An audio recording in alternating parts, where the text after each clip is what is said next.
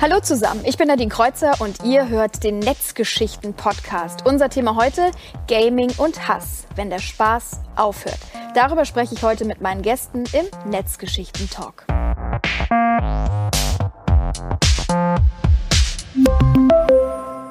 Gaming ist ein großer Trend. Halb Deutschland spielt digital und es ist auch ganz wunderbar, ein wunderbarer Zeitvertreib. Man ist entweder mit Spielerinnen direkt verbunden zu zweit oder in der ganzen Community. Aber es gibt auch einige Spielverderber in den letzten Monaten und Jahren, die ähm, ja machen gar keinen Spaß, sondern die verbreiten Hass und Hetze und darüber wollen wir heute sprechen. Was machen Spieleentwickler, was machen Plattformbetreiber, was machen Menschen vielleicht auch aus der Politik, wie kann man das Ganze regulieren, wie kann man die Community an die Hand nehmen. All das wollen wir mal hier besprechen, wollen dem auf den Grund gehen. Denn der Spaß hört für viele schon lange auf und wir möchten euch gerne tolle Menschen vorstellen, die heute mit uns darüber in Diskussion gehen und zwar Experten. Jeweils auf ihrem Gebiet aus verschiedenen Bereichen kommen sie. Melek Melli Balgün ist heute mit dabei, Gaming-Journalistin und Moderatorin und auch äh, ehemalige Profi-Gamerin. Melli, wir freuen uns, dass du am Start bist. Hi. Vielen Dank, hallo. Felix Falk ist da, der Geschäftsführer von Game, dem Verband der deutschen Gamesbranche. Auch toll, dass du mit am Start bist, Felix. Hi. Danke für die Einladung. Hallo. Dann ist auch der Geschäftsführer der Esports Player Foundation, Jörg Adami, mit dabei. Hallo Jörg, auch wichtig, dass du mit an Bord bist. Hi, danke schön. Und Barbara Costanzo ist da. Sie ist bei der Deutschen Telekom Vice President Group Social Engagement. Das klingt ganz wunderbar. Barbara, du betreust das Hass- und Gaming-Thema. Du machst die Runde komplett. Herzlich willkommen. Dankeschön. Ja, ihr stellt bitte auch unbedingt eure Fragen an. Ihr sollt mit eingebunden hier werden im Chat auf YouTube, Facebook oder auch auf Twitch oder auch unter dem Hashtag Netzgeschichten auf Twitter. Und dann werden wir eure Fragen hier immer reinreichen an unsere Expertenrunde und sind sehr gespannt, was ihr auch dazu beizutragen habt. Eure persönlichen Geschichten und Erfahrungen, vielleicht alles ist gerne genommen hier bei uns im Chat. Melli, wir starten gleich mal mit dir. Wo hört bei dir denn der Spaß auf? Du bist schließlich so aktiv in der Community jetzt auch schon seit langer Zeit, hast die ganzen Erfahrungen gesammelt. Erzähl uns mal, wann läuft bei dir das Fass über? Äh, bei mir persönlich oder beziehungsweise wo ich die Grenze ziehe im Miteinander? Vielleicht kann ich einfach beide Seiten ja. beleuchten. Erstmal auch vielen Dank für die Einladung. Ich äh, freue mich hier zu sein und ja, wo hört für mich der Spaß auf? Für mich hört in einem Multiplayer-Spiel beispielsweise der Spaß auf, wenn die Teammitglieder nicht mehr kooperativ sind oder gewollt sind, äh, das Team zum Erfolg zu führen, weil vielleicht nicht ihr eigener Lieblingshero oder die Lieblingsposition gepickt werden konnte, weil jemand anderes schneller war oder eben das nicht möglich ist und die dann quasi alles hinschmeißen und für alle das Spiel zerbomben. Für mich hört der Spaß auf, wenn Menschen persönlich angegangen werden, sei es verbal, sei es aber auch in Schriftform. Ich ziehe die Grenze halt dort, wo Menschen tatsächlich, äh, sei es physisch oder psychisch, ja, angegriffen werden oder belastet werden. Für mich hört der Spaß auf, wenn sich eine Community komplett daneben verhält, weil vielleicht gerade etwas nicht nach ihren eigenen Vorstellungen läuft, weil der Content Creator vielleicht sich eine andere Idee für den Tag gefasst hat, seinen Stream komplett umschmeißt und dann daraufhin die Community rebelliert. Da hört für mich der Spaß auf. Ich bin ja auch seit neuestem, äh, dank der Pandemie quasi, unter die Streamer gegangen und bin sehr dankbar dafür, dass ich mir zum Beispiel eine sehr, sehr ja wohlwollende und auch selbstbereinigende Community aufgebaut habe. Und das schätze ich zum Beispiel sehr und bin da auch sehr dankbar. Aber ich habe so ein bisschen das Gefühl, dass das auch vielen Leuten so ein wenig aus der Hand gleitet. Dann, wo hört für mich der Spaß auf, wenn Profispieler bedroht werden, weil sie nicht die Ergebnisse geliefert haben, auf die man gewettet hat oder die man sich erhofft hat oder ja, man wollte sein Team siegen sehen, äh, tut es eben nicht und dann werden die Spieler halt persönlich angegangen. Das sind alles so Faktoren, wo für mich tatsächlich der Spaß aufhört. Mhm. Felix, du vom Gamesverband, wie ist es bei dir auch persönlich jetzt gerne mal die Frage? Hast du irgendeine Geschichte in letzter Zeit erlebt, wo bei dir der Spaß aufgehört hat? Ja, tatsächlich hat mich vor einer Weile besonders stark geärgert, als ich mitbekommen habe im Bereich Sexismus, wo ich ja die ganze Zeit sehe, dass Frauen wie Männer, äh, Jungen wie Mädchen spielen, dass da, also wir haben da in der Bevölkerung fast 50-50 erreicht und das sollte eigentlich völlig normal sein, dass man beispielsweise auf das Geschlecht, dass das gar nicht mehr so eine große Rolle spielt. Wenn es dann natürlich vereinzelt noch zu Sexismus kommt, dann ärgert mich das einfach und bin aber ein positiv denkender Mensch. Insofern will ich vielleicht das Positive gleich sagen. Ich habe vor ein paar Wochen hat die GNU, die äh, Streamerin, ist erfolgreichste Streamerin auf YouTube geworden in Deutschland. Die hat mich als erste die eine Million Abonnentenmarke geknackt. Und das ist jemand, die setzt sich ganz bewusst auch bei solchen schwierigen Themen, wo manche vielleicht sagen, oh, habe ich mich da Lust jetzt in der Community zu äußern. Die ist eine von denen, die sich da ganz klar positioniert und auch einsetzen, sagt, Leute, das will ich nicht. Und da müssen wir auch zusammenhalten als Mehrheit gegen die schwarzen Schafe und die Minderheit, die dann häufig für sich reklamiert, sie würden jetzt hier äh, stunk machen im Namen der Mehrheit. Das ist gar nicht so. Und deswegen brauchst du Leute, die einfach ganz deutlich sagen, nee, stopp, äh, tolerieren wir nicht und ihr seid auch nur die Minderheit und darüber müssen wir reden. Also da gibt es auch tolle Beispiele in letzter Zeit. Insofern das vielleicht als zwei Beispiele. Mhm. Jörg, du vertrittst ja die E-Sports-Branche, guckst aber natürlich auch gerne über den Tellerrand hinaus und sagst aber auch, also Leute, so wie es jetzt passiert, geht es nicht weiter, da muss sich was ändern. Erzähl uns aus deiner Erfahrung mal. Ähm, wir müssen, und da bin ich auch voll bei Felix, glaube ich, gemeinsam darauf achten, dass wir dieses tolle Element, was wir da haben und diese wahnsinnigen Chancen, die im E-Sports und Gaming stecken, uns nicht von ein paar Idioten kaputt machen, die glauben, in Anführungsstrichen, da Zugänge zu haben oder sich nicht benehmen zu können. Und wo hört Spaß auf? Ich glaube halt, das ist einfach genau wie, wie im Alltagsleben auch. Also wir sind als Gesellschaft darauf auch angewiesen, dass wir ordentlich miteinander umgehen, Respekt vor dem anderen haben.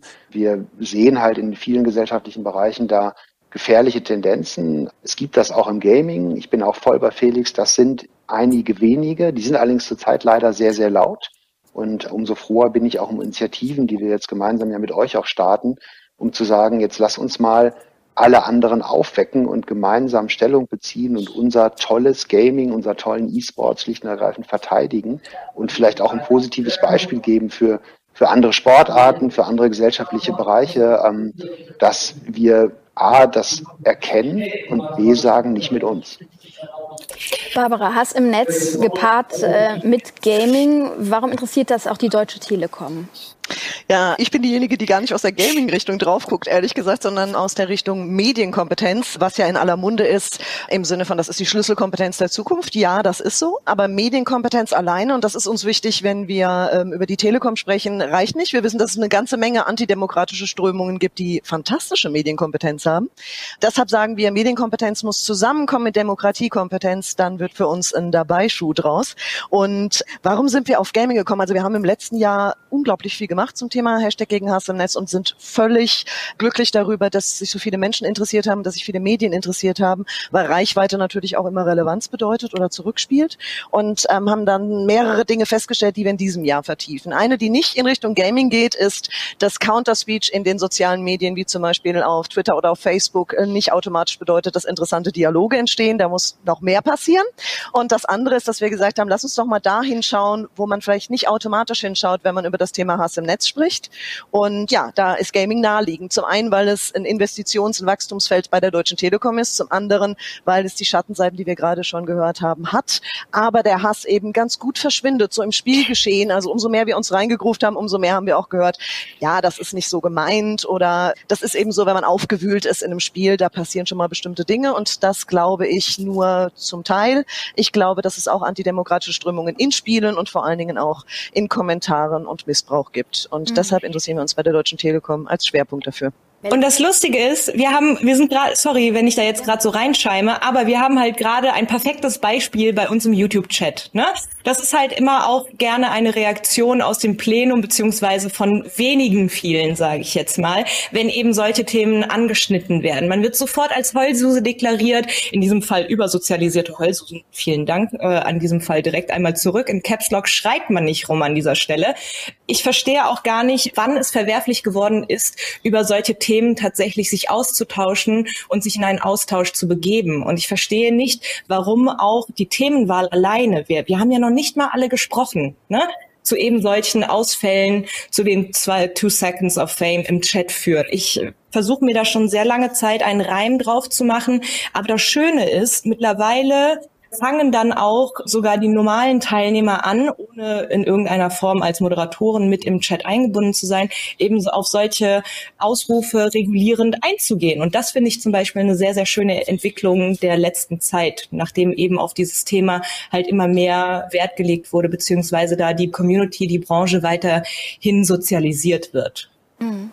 Ja, du hattest eben auch in deinem Eingangsstatement gesagt, du hast dich ein bisschen über die Community in irgendeiner Situation aufgeregt. Was sind so Momente, wo dann so eine Stimmung vielleicht umschlägt und alle eher stillhalten oder dann auch mitmachen? Oder was heißt das genau für dich? Was war da so ein Aufregermoment? Ich habe da jetzt gerade explizit äh, kein Beispiel an der Hand, außer wie gesagt jetzt das, was hier im YouTube-Chat angefangen wurde, aber dann doch recht schnell erstickt wurde seitens des kritischen Nachfragens eines weiteren äh, Chat-Teilnehmers. Also es ist halt ähm, solche ähm, Chaträume beziehungsweise anonymisierte Teilnehmer in solch einer Umgebung äh, laufen Gefahr, einem bestimmten Punkt eine gewisse Eigendynamik zu entwickeln. Und in der Regel wird die halt von negativen äh, Sprachrohren quasi angefeuert und irgendwann ist es dann einfach cool, da mitzumachen. Und lustigerweise weiß derjenige, der sich nach 15 Minuten in diesen Hass-Train gesetzt hat, eigentlich gar nicht, worum es geht, aber er macht einfach mit, um des Mitmachens willens. Und das ist halt so das Problem, ähm, was so akut ist. Früher ist man halt die Strategie gefahren, don't feed the trolls, never feed the trolls ignoriere die einfach, übergehe die und dann hören die auf. Bis zu einer gewissen Größe ist das richtig, aber dann, wie gesagt, läuft es Gefahr halt umzuschlagen und da muss man dann einfach regulierend einwirken.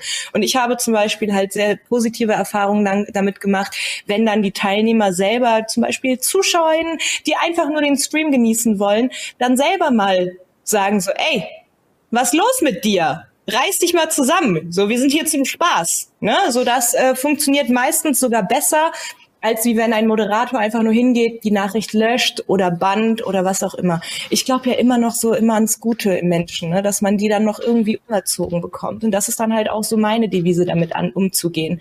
Ich bin da auch umgestiegen und habe es halt mittlerweile für mich eigen gemacht, dass ich tatsächlich dann die Menschen dann auch äh, direkt äh, adressiere und sie dann mal frage, was denn ihr gerade, was denn so ihr Problem ist.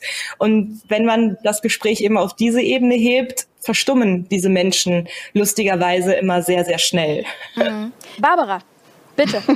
Melli, nicht vollständig dagegen, aber teilweise dagegen. Und zwar bei dem Thema Moderation. Also ich stimme dir voll zu, dass das Beste, was eigentlich passieren kann, ist, dass die Community selbst äh, regulierend ist und eingreift. Allerdings, was eine Erfahrung ist, ist, dass die Chats, die am wenigsten moderiert sind, und auf Gaming-Plattformen wird ja wirklich wenig moderiert, auch diejenigen sind, wo das meiste passiert. Also wo sich die meisten korrekt, Hasskommentare ja. trollen und so weiter. Also ich habe deshalb den dagegen äh, Finger gezeigt, um zu sagen, ich glaube, dass das eine der Bereiche ist, wo unbedingt was getan werden muss auf Gaming-Plattformen. Denn moderieren strukturiert nicht nur die Sache, sondern greift eben auch zu einem Zeitpunkt ein, wo jemand die ganze Zeit mitverfolgt und Dinge möglicherweise nicht so eskalieren. Ich will damit nicht sagen, dass der Moderator immer alles in den Griff bekommt, aber ich glaube, das ist eine wichtige Rolle und die ist noch unterschätzt auf Gaming-Plattformen.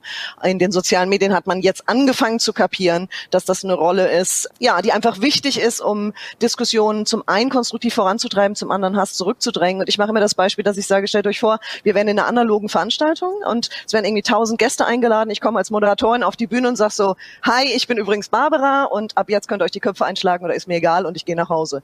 Und genau das passiert ja ganz oft in der digitalen Welt. Ne? Also irgendjemand postet was oder beginnt was, egal auch was es sein mag, und zieht sich dann einfach zurück und guckt mal, was so als nächstes passiert. Und ich glaube, da muss es ein Umdenken geben. Deswegen sagte ich bis zu einer bestimmten Größe. Also du hast vollkommen recht, ja. Das ist äh, Richtig, aber. Ich wollte den Dagegenfinger hoben, heben, Melli. Ist Deshalb okay. Nein, ich, ich, auf jeden ich, hab ganz ich, ich dachte gerade so, hä, ich bin doch voll ihrer Meinung, so was habe ich denn anderes Lass uns mal den Felix kurz noch mit ins Boot holen. Du hast zwar nicht den Daumen ja, gehoben, Felix, aber du hast genickt. Und vielleicht kannst du auch gerne darauf äh, eingehen und gerne auch nochmal zu unmoderierten Bereichen was sagen, wo da die Problematik liegt und wie man da vielleicht nochmal äh, rangehen kann. Ja, also ich glaube, wir sind uns ja einig, dass in den Fällen, wo das passiert, man was dagegen machen muss. Aber es ist eben nicht wie eine analoge Veranstaltung, wo man tausend Leute wäre da schon viel, äh, wo man im klassischen vielleicht so ja ein paar Zehner, ein paar Hunderter Leute hat und dann relativ gute Transparenz, wer jetzt was gesagt hat und so weiter, sondern wir sind halt im Netz und da brauchst du andere Antworten, weil da gibt es, weiß ich, in einem Spiel oder in einem Chat oder in einem Stream, da gibt's jetzt nicht nur tausend Leute und ähm, das kann auch mal schnell sein, dass da einfach die äh, Kommentare durchhuschen und man sich ich wirklich überlegen muss, wie reagiere ich damit, wie gehe ich damit um. Und es gibt verschiedene Bestandteile. Deswegen will ich da gar nichts ausschließen. Es gibt einmal diese Selbstreinigung der Community, wo wir schon drüber gesprochen haben und wo, glaube ich, so dieses Bewusstsein, dass ich auch was sagen muss und dass ich andere unterstützen muss, die was sagen, ähm, das steigt. Und das finde ich erstmal gut. Aber natürlich, Moderation, ja, ähm, da gibt es auch manchmal aus der Politik Leute, die sagen, ja, ich kenne mich jetzt selber mit Spielen nicht aus, aber könnt ihr das nicht einfach alles eins zu eins moderieren und dann freischalten, was okay ist? Nee, das funktioniert halt so nicht, sondern wenn ich in einem Chat bin, äh, dann kann ich vorher beispielsweise nicht checken, was die Leute sagen. Oder wenn ich in einer Community bin, die global Millionen Spieler hat, da muss ich da verschiedene Maßnahmen treffen und da gibt es ein paar gute in der Games-Branche, weil du gerade angesprochen hast, was machen die Firmen? Also klar, Meldesystem ist ganz wichtig, gibt es bei allen Spielen, bei allen Guten, die jetzt nicht aus irgendeinem Land kommen ähm, und wiederum zu den schwarzen Schafen gehören, aber das ist Standard, ja, ein Meldesystem. Und da, ähm, gerade wenn wir da gucken, was wird da gemacht, da wird eben nicht nur im Zweifel gesagt, so sowas geht nicht, sondern gibt es ein richtiges Sanktionssystem, was ähm, auch einige Spielefirmen sehr klar und sehr rigide und strikt nutzen, dass die sagen, Leute, äh, wenn ihr gemeldet werdet und da ist nachvollziehbar was dran, dann werdet ihr äh, gesperrt ähm, mit dem Account für eine Weile oder ihr kriegt ein Warning und irgendwann, wenn es zu viel wird, dann ist der Account auch weg. Und da muss man sich vorstellen, das ist nicht so wie bei Social Media, da lege ich mir halt einen neuen an, sondern da ist im Zweifel mein Spielfortschritt von drei Jahren einfach mal futsch. Und das ist ein relativ hartes Schwert, was die Unternehmen da nutzen können im Bereich Meldesystem. Und dann gibt es natürlich andere Sachen, wie zum Beispiel Schimpfwortfilter oder so, wo bestimmte Sachen im Chat dann äh, geblurrt werden oder mit Pünktchen versehen werden, wo aufgepasst wird, dass automatisiert auch bestimmte Sachen nicht passieren. Also gibt es technisch auch bestimmte Sachen, die halt bei einer analogen Veranstaltung, wenn man sich jetzt vorstellt, steht ja auf der Bühne, die so nicht funktionieren, aber zu Recht ja auch neue Antworten gebraucht werden im Internet, damit man ähm, dieser Masse an Inhalten und dieser Schnelligkeit und der Dynamik auch Herr werden kann. Das, was wir jetzt hier sehen, ist ja immer ein Ergebnis von etwas. Und wir haben jetzt so die zweite, dritte Generation, für die Games halt ganz normaler Teil ihrer Alltagskultur ist, von Menschen, die damit aufgewachsen sind. Und wenn wir uns mal anschauen, im klassischen, weil wir jetzt den Vergleich ein paar Mal hatten, analogen Raum, sind die Eltern immer dabei. Also da lernt mein Zweijähriger jetzt, das ist mühsam, der Sechsjährige klappt etwas besser, dass er beim Bäcker Bitte und Danke sagt, wenn er etwas geschenkt bekommt und dass er sich in Anführungsstrichen in der Kita ordentlich zu verhalten hat. Also die ganzen analogen Geschichten auch in der Schule. Jetzt haben wir aber einen digitalen Bereich, in dem wir halt viele Eltern haben, ein Bildungssystem haben, das immer noch nicht wirklich sich dem komplett geöffnet hat. Und wir haben eigentlich diese Sozialisationsphase, also wie lerne ich in Anführungsstrichen auch mit meinen Emotionen umzugehen, mich ordentlich zu verhalten, haben wir ja Kinder, Jugendliche auch viel zu viel und viel zu lang alleine gelassen, ohne da wirklich auch ein Stück weit steuernd regulierend Einfluss zu nehmen. Und dann sind wir bei einem ganz großen Thema, auch wenn wir über E-Sports und Gaming und über Themen wie Gemeinnützigkeit sprechen, fehlende Vereinsstrukturen. Also im traditionellen Sport lerne ich halt in meiner F-Jugend im Fußball, dass der Gegner mit Handschlag begrüßt wird und dass man ein Spiel zu Ende spielt und dass man sich, auch wenn man verloren hat, in Anführungsstrichen ordentlich voneinander verabschiedet. Das sind alles Dinge, da können wir noch gemeinsam dann arbeiten, dass auch im digitalen Bereich einfach Teil der Erziehung auch zu machen und zu werden. Mhm. Adrian, ich hätte dich gerne auch noch gefragt, also im E-Sports-Bereich, die dann auch wirklich in der Profiliga spielen, die sind ja nicht auf einmal Profi, das wird Melli ja auch bestätigen können, die waren ja vorher auch äh, im Netz unterwegs als Gamer und haben sich ihre Spuren irgendwie verdient und das von der Pike auf sozusagen, bis man dann in einen anderen Bereich sozusagen aufsteigt. Da hat man ja auch das alles schon mitbekommen und ist dann irgendwann vielleicht auf einem anderen Level angekommen oder vielleicht auch sogar hat eine Vorbildfunktion. Wie wird das bei euch äh, diskutiert? Wie blickt man darauf oder wie ist da die Entwicklung aus deiner Sicht?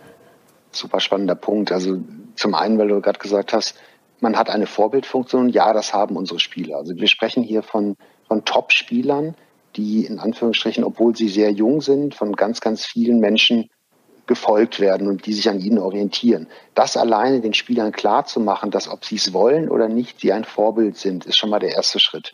Dann ist uns das als Thema ganz, ganz wichtig. Also wir machen sogar Förderentscheidungen davon abhängig, dass wir sagen halt nicht, dass du als 16-jähriger Gandhi bist, aber dass du die Bereitschaft hast, diese Rolle anzunehmen und an dir zu arbeiten und eben als Vorbild zu arbeiten. Und wir waren selber vor anderthalb Jahren sehr gespannt, wie das denn so aufgenommen wird. Und eine der schönsten Erfahrungen, die wir eigentlich selber gemacht haben, ist, dass die Spieler und die sozusagen potenziellen Vorbilder und die echten Vorbilder, die es jetzt schon gibt, bei keinem der Themen so emotional werden und so viel Lust haben, sich zu engagieren, wie beim Thema Hate Speech Toxicity, Mobbing, ähm, Diskriminierung, weil jeder von ihnen als Topspieler das wahrscheinlich mit einer Potenz 10 erlebt hat. Jeder von uns kann eine Geschichte erzählen, aber wenn du in Anführungsstrichen kompetitiv Computer spielst, dann bist du auf dieser digitalen Bühne und du kriegst die ganze Härte und die ganze Emotion und die ganze Unverschämtheit mit in ganz, ganz frühen Jahren schon mit. Und das ist ein Thema, das die Szene wirklich sehr, sehr stark beschäftigt und über die viel gesprochen wird und eine ganz, ganz hohe Bereitschaft aber auch hat zu sagen, wir müssen jetzt endlich was tun, das kann nicht so weitergehen. Mhm. Gibt es schon eine erste Frage bei YouTube? Ich wollte Barbara gerne noch fragen, ihr habt ja viele Initiativen am Start, auch die bei der Jugend ansetzen. Ja, was gibt es da für Möglichkeiten, in jungen Jahren schon einzuwirken oder positiv zu beeinflussen?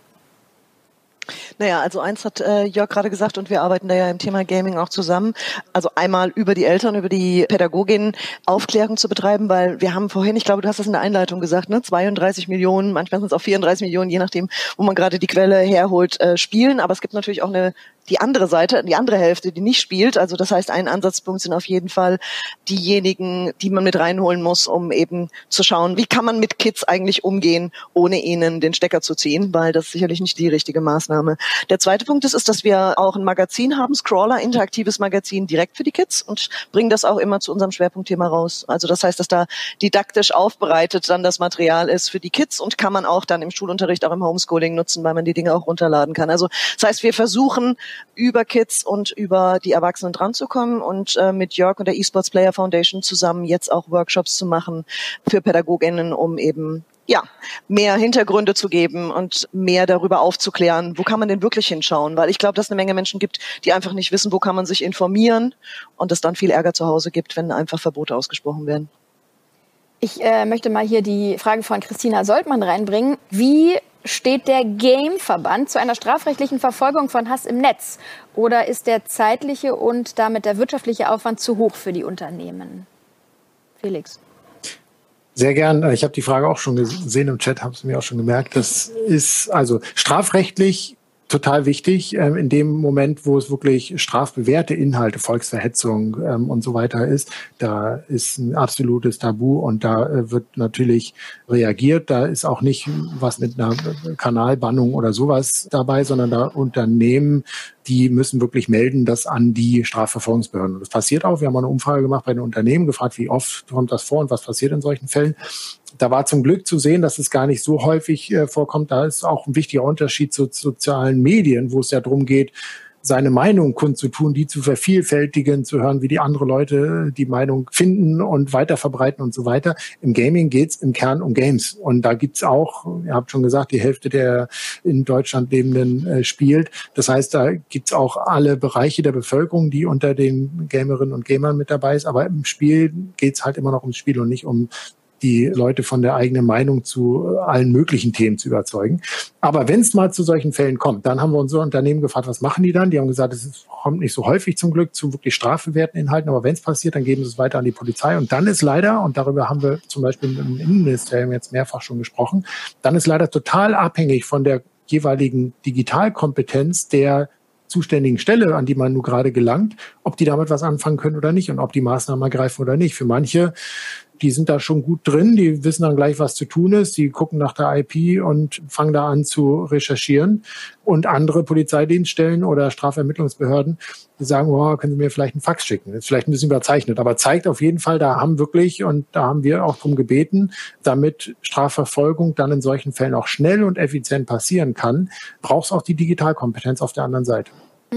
Es gibt hier auch noch eine Stellungnahme dazu. Bei Minderjährigen sollte der Chatverlauf den Eltern verfügbar gemacht werden. Ähm, Melli, wann ist denn da für dich das Kind im wahrsten Sinne des Wortes sozusagen in den Brunnen gefallen? Oder was ist für dich wirklich was, wenn man jetzt selber Kinder hat oder Nichten und Neffen, die in so einem Alter sind, die an so einer Schwelle sind, irgendwie, wo man dann ja von sowas beeinflusst werden könnte, was man als Eltern gar nicht auf dem Schirm hat?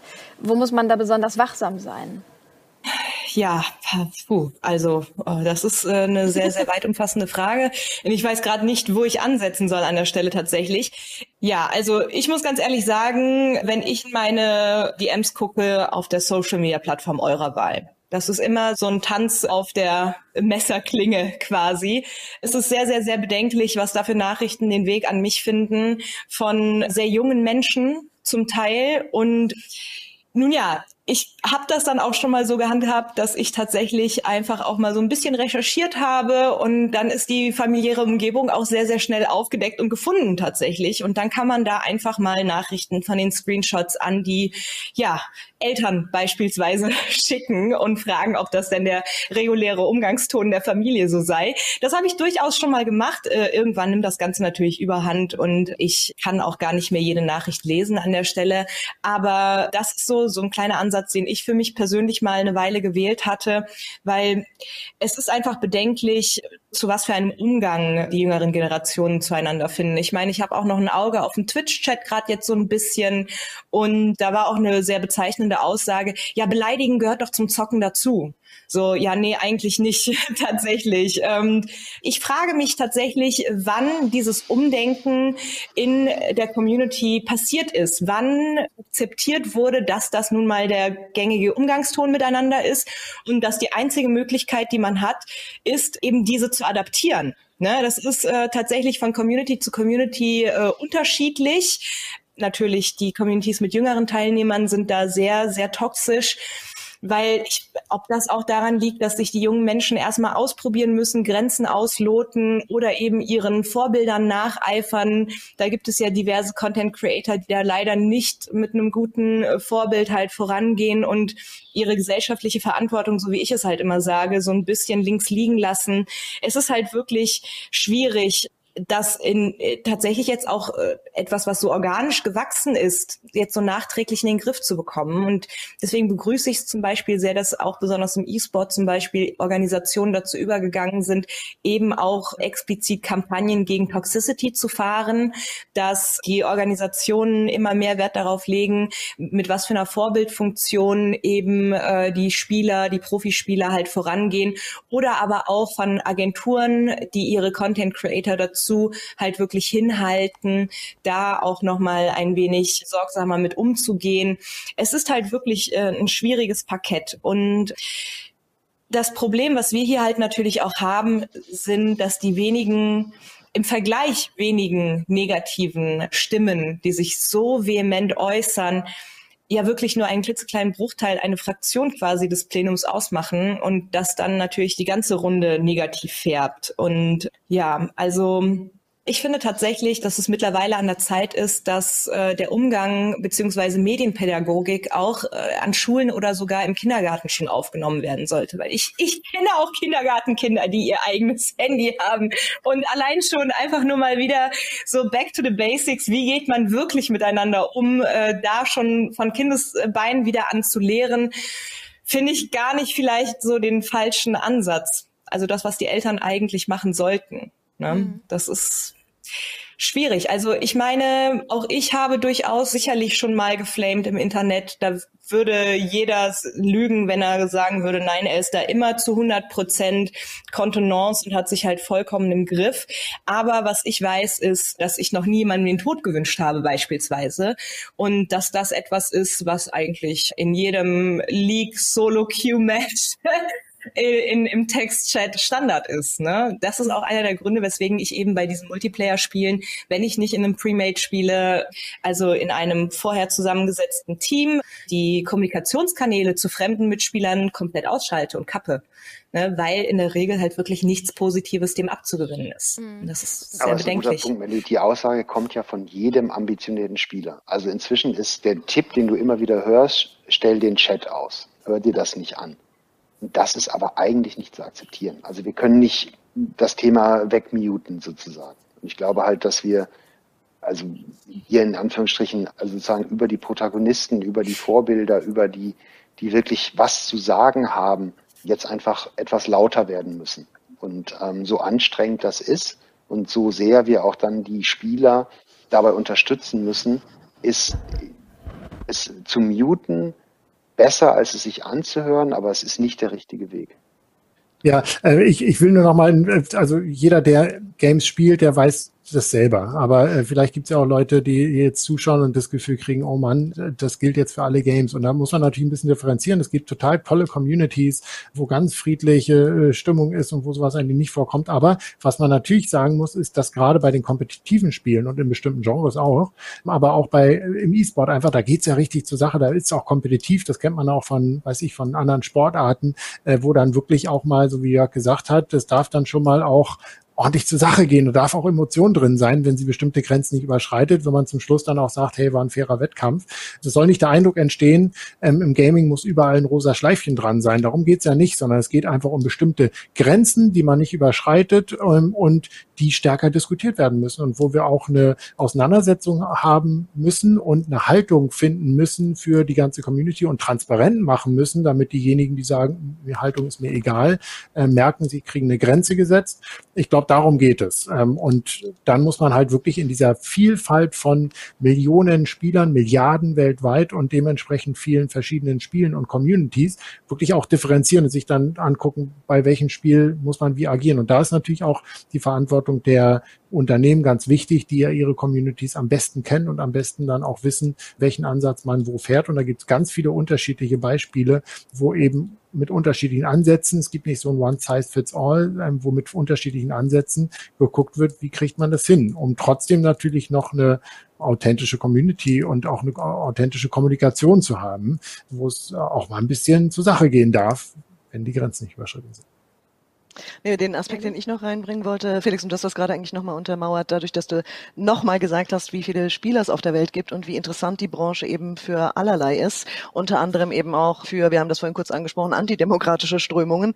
Also das heißt, wenn wir mal nicht auf die GamerInnen und auf die Chatfunktionen schauen, sondern auch auf die Spiele selbst, wollte ich auf den Aspekt hinweisen, dass beispielsweise die Amadeo Antonio Stiftung, mit der wir auch eine Kooperation haben, gerade was rausgebracht hat, 25 Fragen rund um das Thema Games und Rechtsextremismus und da vor allen Dingen eben auch drauf schauen, anschaut, wie werden Spiele auch missbraucht, also die vielleicht nicht in eure Liga kommen, also nicht ähm, Jörg bei dir landen als Top-Spiele, die die E-Sportler spielen, aber die trotz alledem viele Menschen spielen und die Dinge transportieren, seien es Stereotype, was sicherlich nur der Anfang ist von dem, was in, äh, in Games eben weiter transportiert werden kann und dann eben auch nicht nur Gruppen anzieht, die sowieso schon diese Gesinnung haben, sondern auch viele andere Menschen, die vielleicht davon gehört haben, dass es interessant sein könnte oder wie auch immer und ja, ich sag, das ist Missbrauch.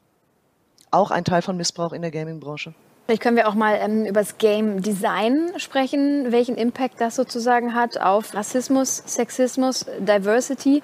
Vielleicht könnt ihr uns ein bisschen aufklären nochmal über ja, Spielelemente, Spiel, äh, ja, was ist also im Grunde das, die ganze Aufmache, die Figuren, die Avatare. Melly, vielleicht nimmst du uns da auch mal mit kurz in die Welt. Also was ist oftmals problematisch und wo sollten Spieleentwickler auch mal von Anfang an vielleicht überdenken, was sie da den Usern an die Hand geben? Also dazu muss man ja wirklich sagen, ich komme ja wirklich rein aus dem E-Sport. Ich spiele seit fast 20 Jahren Gaming-Titel, die äh, hauptsächlich im E-Sport angesiedelt sind. Also mein Herzensspiel Counter-Strike, dann natürlich auch mit den ganzen anderen S-Tier E-Sports-Titeln, mit denen ich schon in meiner Laufbahn als E-Sports-Moderatorin arbeiten durfte ist tatsächlich das Game Design und auch erstmal für unser Vorhaben quasi zu vernachlässigen.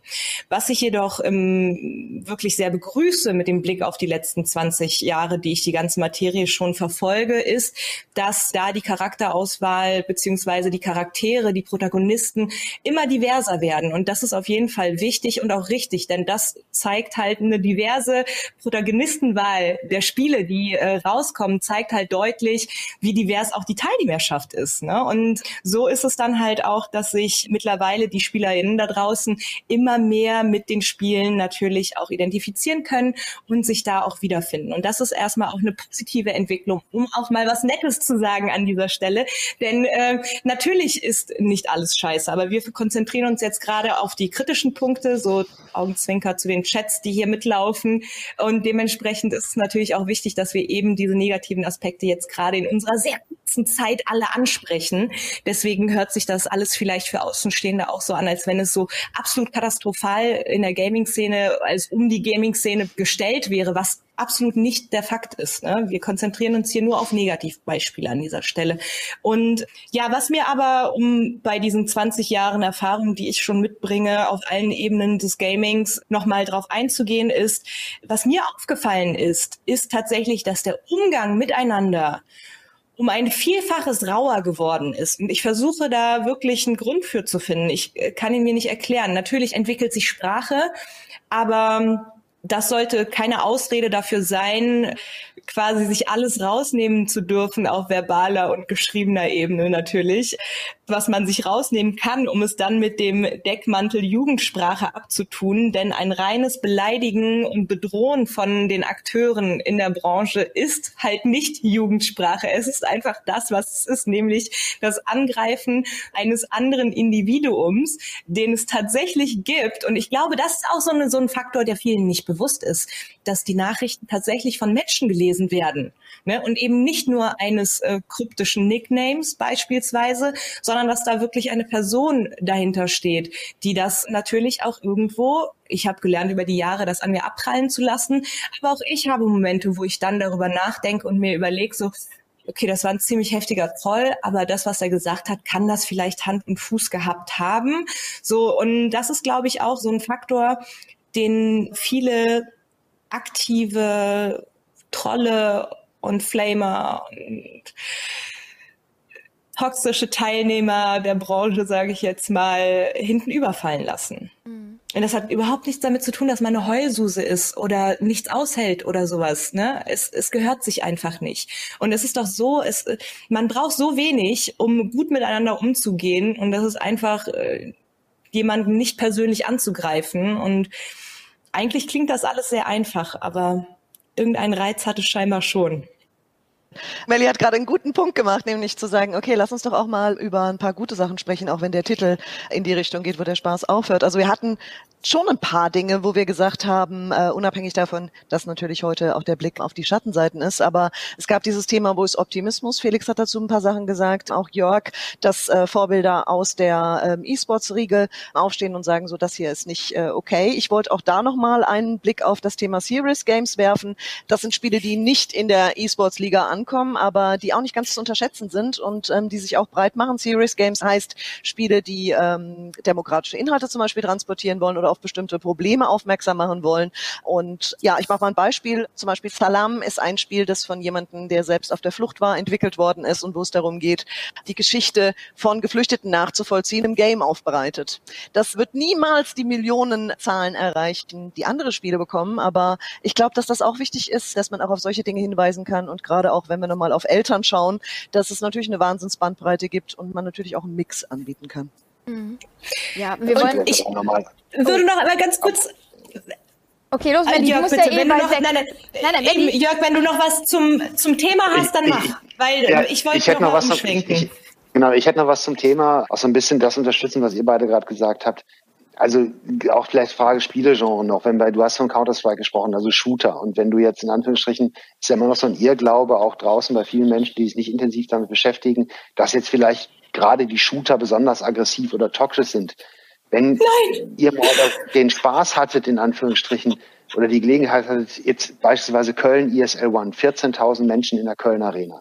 Da sitzen zig Nationalitäten. Alle haben ein Trikot an von der Organisation, die sie unterstützen. Sehr vergleichbar zu einer Sportveranstaltung. Überhaupt nicht vergleichbar ist, da sitzt der Schalke-Fan neben dem Bayern-Fan, neben dem Dortmund-Fan und alle drei jubeln, wenn ein Spieler, egal aus welcher Organisation, eine tolle Aktion hatte. Ich habe mit dem, mit dem Chef der Köln Arena gesprochen, der sagte, wenn es nach ihm ginge, hätte er 365 Tage im Jahr Counter-Strike-Turniere bei sich in der Halle, weil er bräuchte genau drei Securities, die mhm. Fragen beantworten. Und bei jeder Pädagogenmesse wäre mehr Punk und unangenehme Stimmung als bei einem Counter-Strike oder E-Sports-Turnier.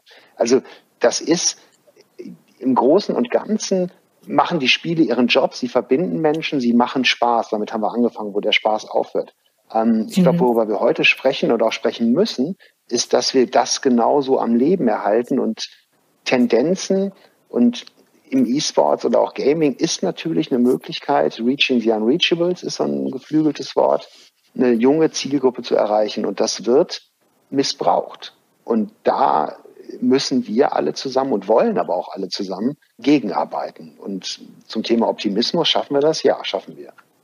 Da würde ich gerne Melli jetzt nochmal äh, das letzte Wort für diese Runde geben. Du musst gleich nämlich in einen weiteren Termin, Melli. Das bitte genau. jetzt dein Statement dazu nochmal und dann sagst du einfach Winke, Winke und ähm, ganz, ganz elegant entschwinden. Wir machen natürlich hier weiter. Bleibt dabei, stellt weiter, weiter eure Fragen.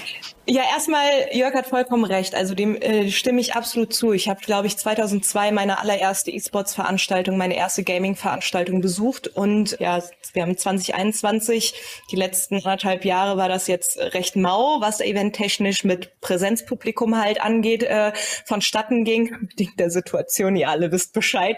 Und ich muss ganz ehrlich sagen, ich habe tatsächlich, sei es auf einer LAN, Ne, auch wenn äh, drei Tage auf einer NorthCon in Neumünster sich über 2000 Leute die Nächte um die Ohren gehauen haben, noch auf irgendeinem Intel Friday Night Game damals, noch auf einer ESL One oder was auch immer mit äh, Besuchern vor Ort, irgendwelche Handgreiflichkeit, äh, nur Handgreiflichkeit. Ich habe sowas nicht erlebt, bis zum heutigen Tag nicht. Und ich bin mir auch sicher, dass sich das nicht ändern wird.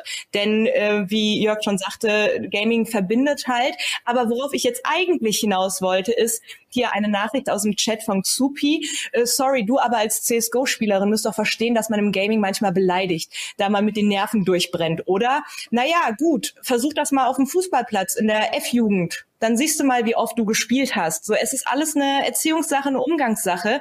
Und natürlich ist es okay, wenn einem mal so ein bisschen die Nerven blank liegen und so anheizend miteinander gesprochen wird und man sich gegenseitig anpeitscht und so ein bisschen Smacktalk und was auch immer.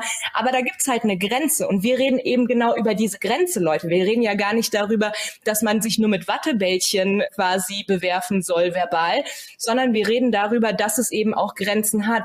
Und diese Grenzen sind halt dann erreicht, wenn man das Ganze auf eine persönliche Ebene holt. Wenn nicht eben das Sportliche im Vordergrund steht, sondern eben das Persönliche, die Person im Fokus steht. Und das ist da, wo schon immer die Grenze gezogen wird, denn das ist kein Sportsmanship. Und das ist im Prinzip das, was den E-Sport natürlich auch auszeichnet. So, es ist ein Sport wie jeder andere und damit begeben sich die Spieler auf Augenhöhe und unterwerfen sich einem Gremium und pflegen einen ordentlichen Umgang auf und neben dem Server sozusagen miteinander, und da gehört Beleidigen ab einer bestimmten Grenze halt eben einfach nicht dazu. Und genau über diese Grenze sprechen wir gerade. Wir sagen nicht so, ah, was war das denn für eine Kackflash von dir? Darüber reden wir nicht.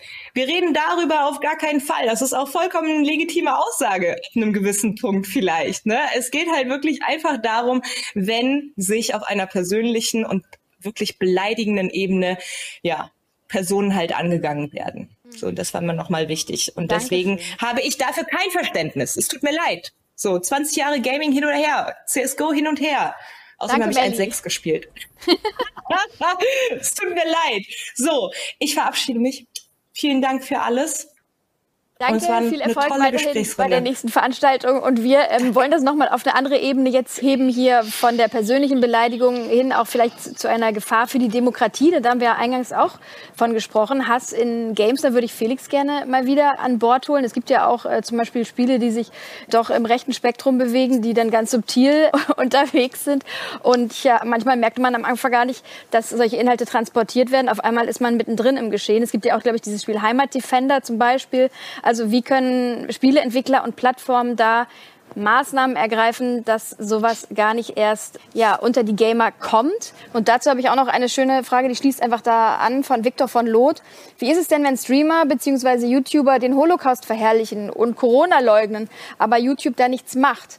Ja, wie kann man da die Entwickler auch in die Verantwortung nehmen? Wo setzt ihr da an? Was sind da eure, eure Punkte? Lass uns mal differenzieren. Das sind zwei unterschiedliche Punkte. Also, wenn User, Spielerinnen oder Spieler Holocaust leugnen oder anfangen, da wirklich Nazi-Thesen und äh, sowas in Umlauf zu bringen, dann haben wir strafwerte Inhalte, dann muss agiert werden, dann muss gemeldet werden, dann, dann können die Strafverfolgungsbehörden dagegen vorgehen. Das ist also die Community. Da gibt es habe ich schon gesagt, bei fast 60 Prozent der Deutschen, die spielen, gibt es jeden dabei und jede dabei. Und da gibt es auch solche und gegen die muss man dann, egal wo sie auftauchen, ob im Netz oder in der analogen Welt, ob in einem Spiel oder auf einer Social-Media-Plattform, äh, gegen Strafbewährtes, da muss knallhart vorgegangen werden. So, das ist das eine.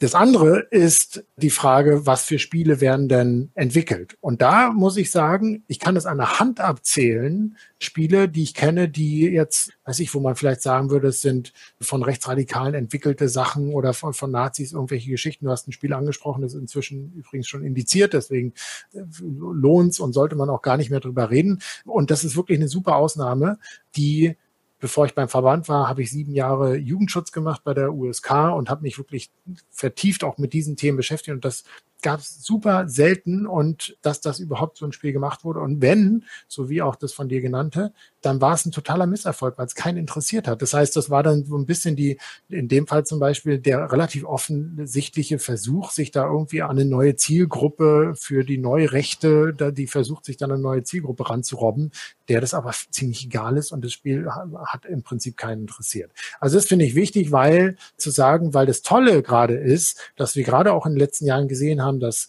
gerade kleine Entwicklerinnen und Entwickler, gerade kleine Studios, aber auch immer größere Studios, ihre eigenen Geschichten gerade positiv umsetzen. Also ein ganz tolles Beispiel aus Berlin, Through the Darkest of Times, verschiedene Widerstandsbewegungen in der Zeit der Nazi-Herrschaft zeigen, so am Übergang äh, Weimarer Republik hin zum Zweiten Weltkrieg. Das ist ein tolles Beispiel, was inzwischen sogar in Gedenkstätten eingesetzt wird. Ähm, ist nur ein Beispiel von vielen, wo ich mitbekomme, dass auch gerade ganz Kreative, die vielleicht vor 30 Jahren noch ein Buch geschrieben hätten oder einen Film gemacht hätten, die jetzt sagen, nee, das, was mich bewegt und das, was ich auch gesellschaftlich beitragen will, das mache ich über Spiele. Da gibt es äh, Suzerain-Gewinner, ganz spannendes politisches Spielgewinner beim Deutschen Computerspielpreis Preis dieses Jahr oder This War of Mine, wo ich die Geschichte erlebe aus der Sicht eines Zivilisten im Krieg. Also ganz tolle Möglichkeiten, gerade diese Vorteile des Mediums auch zu nutzen, das Soziale, das Interaktive äh, zu nutzen, um ganz anders eine Thematik erfahrbar zu machen. Und das hat nichts nur im Bereich von äh, Gewalt, Krieg ähm, oder äh, Historie zu tun, sondern äh, da geht es auch um Diversität, da geht es um Rollenbilder, da geht es um ganz unterschiedliche Themen, die ganz toll in Spielen aufgearbeitet werden können, sodass ich glaube, das ist viel mehr wert darauf zu schauen, weil die klaren Beispiele, die jetzt versuchen, da irgendeine Agenda durchzuziehen aus dem Nazi-Bereich, das kann ich nicht über die Jahre so viel erkennen, dass es okay. relevant wäre, darüber groß, groß zu sprechen. Gut, ähm, dann nochmal auch bitte um kurze Antwort. Stichwort Game Design, weil wir das vorhin so ein bisschen übergangen haben. Gibt es für dich denn da problematische Bereiche, dass Stereotype und so weiter bedient werden? Gibt es da immer Wiederholungstäter, wenn es neue Spiele auf dem Markt gibt, ihr guckt euch die an und sagt, ah, hätte man mal vorher also, mit denen sprechen sollen. Also wie, wie hat man das im Blick?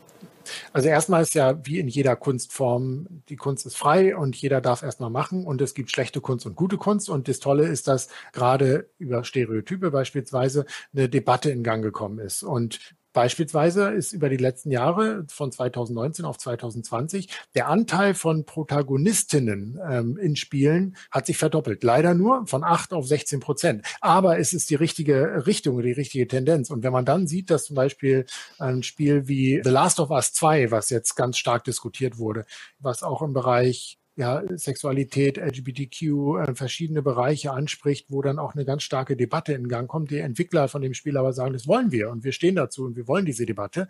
Dann finde ich jetzt genau die richtige Richtung. Und da will ich noch schnell die Chance nutzen als letzten Satz. Äh, wir haben eine Initiative gestartet, äh, wo über 1000 Unternehmen der deutschen Gamesbranche und Personen der deutschen Gamesbranche schon unterschrieben haben.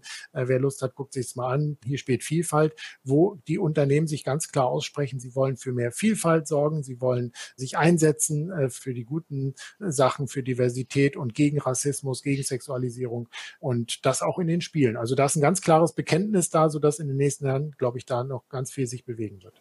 Danke, Felix. Dann machen wir die Runde jetzt hier komplett und wollen noch mal äh, den Jörg und die Barbara auch ganz kurz hören. Äh, Ausblick hier. Was sind so die größten Herausforderungen, die ihr im Blick habt? Und äh, was steht bei euch oben auf der Agenda in Bezug auf Hass im Netz und wie man es auch ins Positive drehen kann und auf positive Bahnen lenken kann? Jörg, magst du anfangen und Barbara hat das letzte Wort? Ähm, sehr, sehr gern. Also ich, ich freue mich auf das, was kommt. Also weil wir in Anführungsstrichen, da sind wir halt mega dankbar, jetzt mit euch als Telekom-Partner gefunden zu haben, der sich dem Thema annimmt. Und bei uns ist halt immer so, wir sind eine Not-for-Profit-Institution.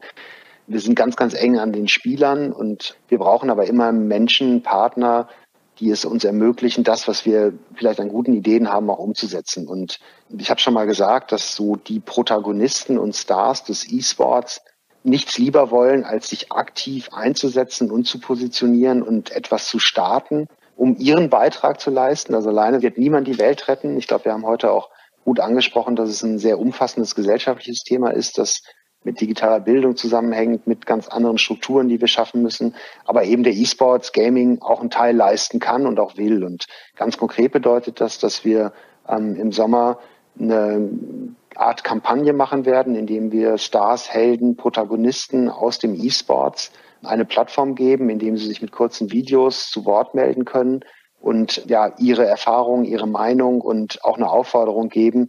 Lasst uns zusammen unser Gaming, E-Sports sauber halten und das, was es an, an tollen Spaß und Erfahrung halt gibt, sozusagen auch genauso behalten. Das ist ein Thema, mit dem wir sicherlich erstmal nochmal Aufmerksamkeit generieren wollen, aber auch motivieren wollen, jeden Einzelnen aktiv teilzuhaben, weil das ist kein Lean-Back-Thema. Das wird am Ende des Tages, glaube ich, wird die Entscheidung sein, überlassen wir den Trollen und Idioten das Feld oder steht wirklich die große Masse auf, die sich angewidert bis jetzt vielleicht noch abwendet, aber eben zu wenig die Stimme erhebt. Und das zweite Thema, was wir gemeinsam starten werden, großes Thema, wir machen noch mehr, ist, ähm, dass wir auch jedem Einzelnen ganz praktische Tools an die Hand geben. Also um Counter-Speech auch aktiv auszudrücken. Und da funktionieren im Netz GIFs und Memes sehr, sehr gut. Und wir werden ganz spielspezifisch und spezifische E-Sports, GIFs und Memes entwickeln, und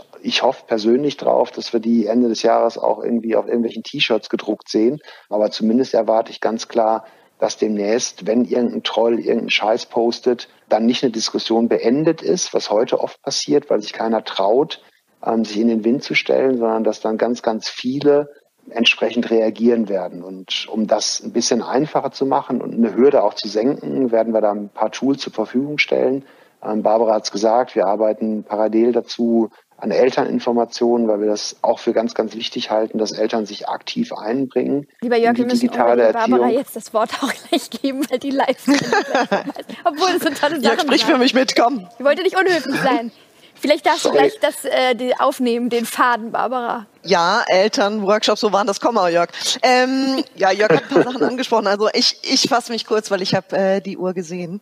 Also der eine Teil ist, dass ich glaube, dass wir die Augen nicht verschließen dürfen. Und zwar auf keiner Plattform. Und da ist, äh, sind die Gaming-Plattformen für mich nur ein Beispiel. Ich glaube tatsächlich, dass wir einfach wirklich hart kämpfen müssen. Und der positive Teil ist, dass in den letzten anderthalb Jahren ich so viele Menschen und wir so viele Menschen kennengelernt haben, so viele Organisationen kennengelernt haben. Wir haben allein mit 44 Organisationen Kooperationen, die sich gegen Hass im Netz für Zivilcourage einsetzen, dass mich das äh, sehr optimistisch stimmt. Und was ich auch glaube, ist, dass das, was Jörg sagt, auch außerhalb der Gaming-Branche gilt. Die meisten Menschen haben keinen Bock darauf. Äh, die meisten Menschen wollen nicht, dass Demokratie zerstört wird zugunsten von Trollen und von denjenigen, diejenigen, äh, die antidemokratische Werte vertreten wollen und hart gegen alle an, vorgehen, ähm, die ihrer Meinung nach nicht in den Mainstream passen. Und das kann einem positiv stimmen. Da darf man sich nicht entmutigen lassen, dass es auch Momente gibt, wo man denkt, ich bin aber müde, ich möchte das jetzt nicht schon wieder beantworten müssen, sondern dann am nächsten Tag wieder aufstehen und immer dran denken, ja, das Netz sind wir. Und wir bestimmen jeden Tag neu, was wir selber schreiben, was wir tun und worauf wir auch antworten. Vielen Dank. Ja, Gaming und Hass im Netz, das war unser Thema, wenn der Spaß aufhört. Und die Zeit ist so schnell verflogen, aber wir haben ganz viele angesprochen und ihr habt euch die Bälle zugeworfen. Deswegen danke ich euch recht herzlich, dass ihr dabei wart. An Jörg, Barbara, Felix und an Melli, die schon ein bisschen früher abdampfen musste. Herzlichen Dank, schönen Abend noch und bis ganz bald. Das war also unser Netzgeschichten-Talk über Gaming und Hass. Schaut doch auch gerne auf dem Netzgeschichten-YouTube-Kanal vorbei. Da gibt's das Wichtigste zu dem Thema kurz und knackig auf den Punkt als Video. Bis zum nächsten Mal.